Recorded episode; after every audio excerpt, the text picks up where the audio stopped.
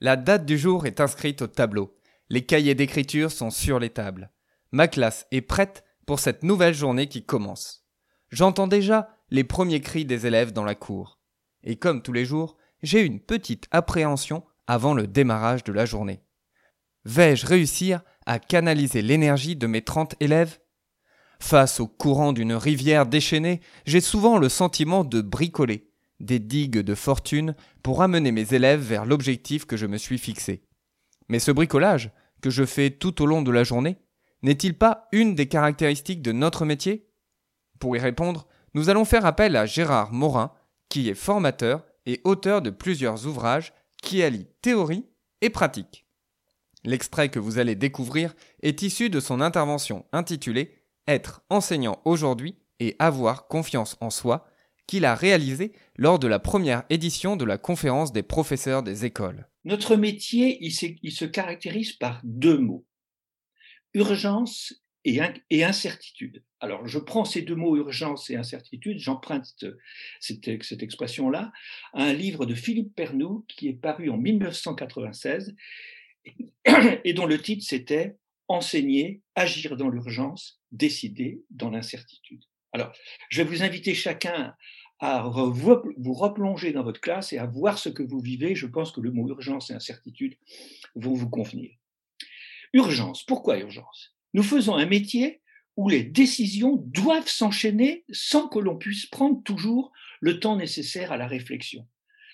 En classe, le dérapage est toujours en embuscade. Il faut, décider vite. Vite, pardon. Qu'est-ce que je fais? Je continue à expliquer ou je leur donne un exercice? Il bah, ne faut pas attendre 107 ans. Hein. Ou bien je, continue à expliquer ou bien je donne un exercice. Est-ce que c'est le bon moment pour la mise en commun? Dix doigts se lèvent. Mais vers qui je dois me rendre? Est-ce que j'exige que tout le travail soit fait? Est-ce que je fais semblant de ne pas voir l'agitation de quelques-uns ou est-ce que je les recadre? Il y a une règle qui tombe il y a une colère qui émerge. Qu'est-ce que je fais? Et l'on n'en finirait pas d'aligner toutes les questions qui agitent notre esprit quand nous faisons classe. En classe, comme je le disais tout à l'heure, le désordre est toujours en embuscade. Et chacun sait qu'il en faut du temps et de l'énergie pour remettre les élèves dans les conditions pour apprendre. En classe, et c'est normal, notre tête surchauffe, car il faut tout à la fois poursuivre un but et s'y tenir, et gérer la complexité d'une communauté humaine. Urgence. Deuxième mot. Incertitude. Et encore, nous ne sommes pas sûrs que les décisions prises soient les bonnes. Obsédé par la volonté d'avancer, je suis passé vite sur une difficulté, mais est-ce que j'ai eu raison? J'ai décidé d'évaluer les élèves, mais c'était le bon moment ou pas le bon moment? J'ai interrogé tel élève, j'ai attendu longtemps sa réponse. C'était utile ou pas de perdre tout ce temps à attendre?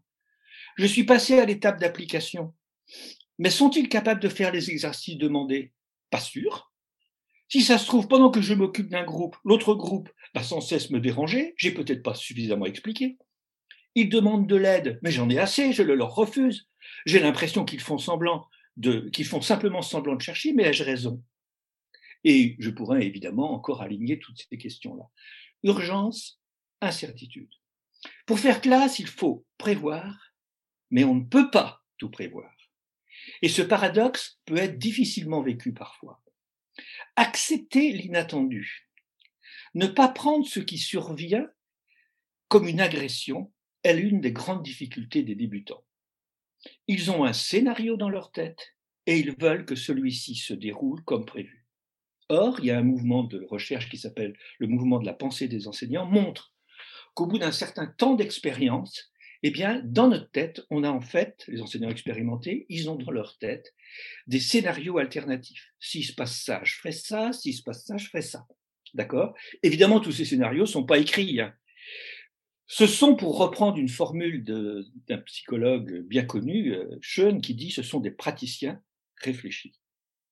L'urgence, l'incertitude, ce sont, c'est notre lot quotidien. C'est ainsi notre métier est traversé par des tensions que nous acceptons parfois difficilement. Alors, urgence et incertitude, c'est presque tous les métiers de l'humain. Le, médecin, par exemple, bien oui, c'est pareil. Il est confronté parfois à l'urgence et à l'incertitude. Il ne sait pas, lui non plus, si c'est telle décision qu'il faut prendre ou telle autre. Et alors, pourquoi c'est difficile? Urgence, incertitude, c'est notre lot quotidien. Et que nous demande la société? Eh bien, la société, elle est dominée par quelque chose qui est complètement différent. Elle est dominée par la rationalité technologique.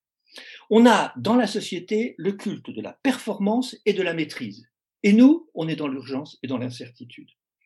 Alors, je vais essayer d'expliquer que la technologie, comme approche exclusive pour comprendre la réalité humaine, elle est inopérante, enfin, en partie inopérante, souvent mensongère et presque toujours oppressive.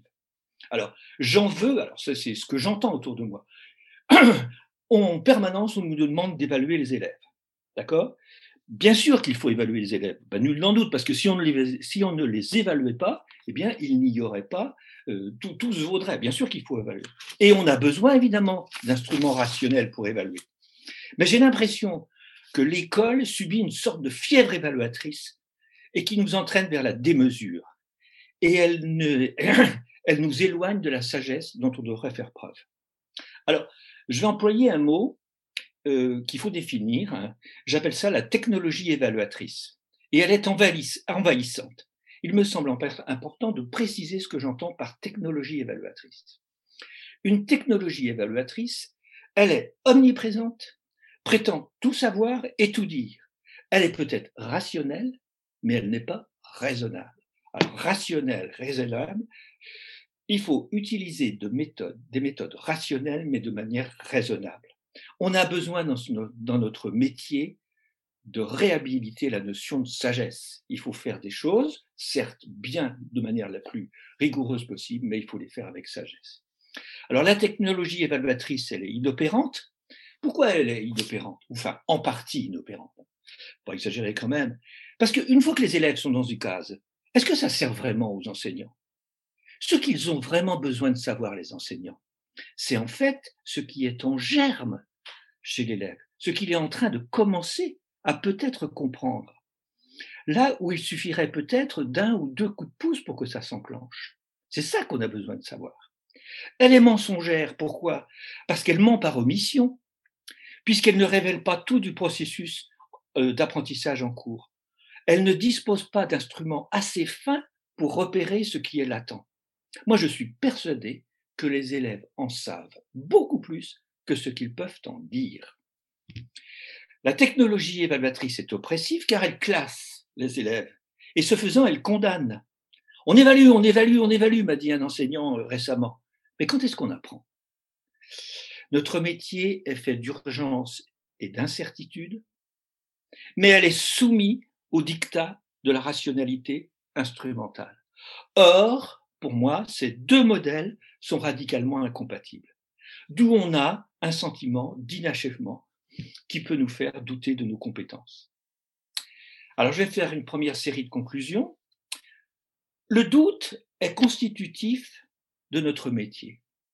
Je voudrais redire à chacun ici que la plupart des décisions que nous prenons, elles sont prises sans qu'on sache tout, et ce sont la plupart du temps des compromis parce que nous décidons dans l'immédiateté et que nous ne sommes jamais assurés que nos décisions sont les bonnes, nous vivions dans un sentiment d'à peu près. Sentiment exacerbé par le fait que le modèle dominant de la société est celui de la technologie et de la performance. En fait, nous bricolons sans cesse, alors qu'on nous enjoint de travailler ou d'agir selon des procédures rationnelles. Ce, bricolage constitutif à l'acte d'enseigner, s'il n'est pas accepté, intégré par celui qui enseigne, peut être dévastateur et lui faire perdre la confiance en lui. Mais attention, je viens d'utiliser le mot bricolage, on va le préciser de manière, ce mot-là est très important. Et ce, mais ce bricolage n'a rien à voir avec de l'amateurisme.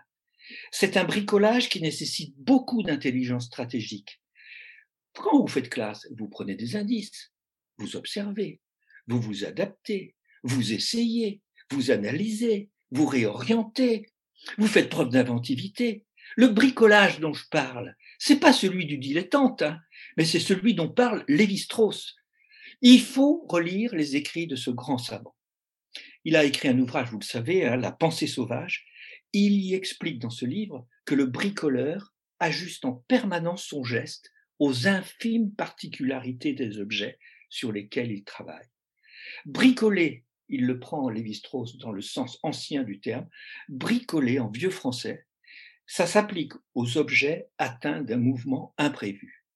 Un bricoleur fait avec les moyens du bord, et c'est ce que nous faisons tous les jours pour inventer la stratégie qui convient.